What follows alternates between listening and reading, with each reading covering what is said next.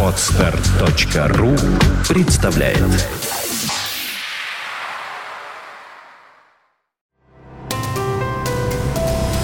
Здравствуйте, уважаемые слушатели! Редакция сайта бухгалтерия.ру подготовила для вас обзор самых интересных новостей за неделю со 2 по 8 апреля.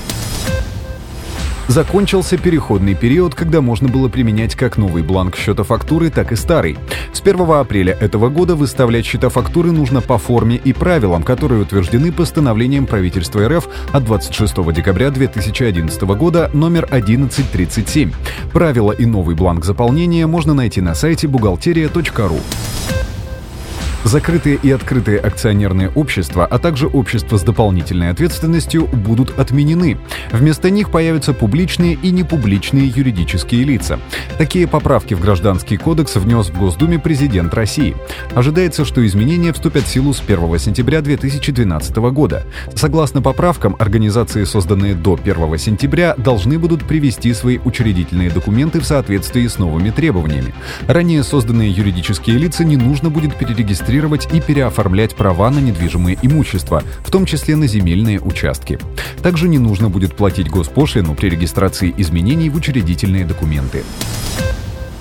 Уже с середины апреля можно будет применять электронные форматы счетов фактур.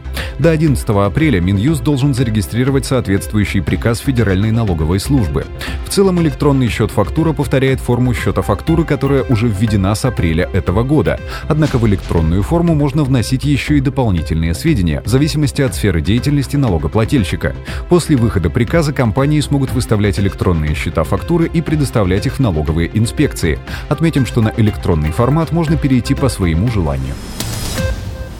До 13 апреля организации представляют в Фонд социального страхования документы для подтверждения основного вида экономической деятельности. Для этого необходимо предоставить заявление и справку о подтверждении основного вида деятельности, копию пояснительной записки к бухгалтерскому балансу за предыдущий год и копию лицензии. В течение двух недель со дня подачи документов территориальный орган фонда должен уведомить компанию о размере страхового тарифа, который соответствует классу профессионального риска основного вида ее деятельности. При отчетности за 2012 год следует применять новую форму декларации по транспортному налогу. В новой форме декларации учтены изменения, внесенные в порядок расчета транспортного налога и представления отчетности. В частности, с 2011 года отменена обязанность предоставления налоговых расчетов по авансовым платежам по транспортному налогу. Напоминаем, что до 15 апреля нужно сдать расчет по начисленным и уплаченным страховым взносам за первый квартал 2012 года. Эта дата приходится на воскресенье, следовательно, последний день сдачи расчета переносится на понедельник, 16 апреля 2012 года. Новую форму 4 ФСС и правила ее заполнения вы найдете на сайте бухгалтерия.ру. На этом мы заканчиваем обзор важных событий за неделю. Самые актуальные новости вы всегда сможете найти на сайте бухгалтерия.ру. Спасибо, что вы были с нами. Слушайте нас через неделю.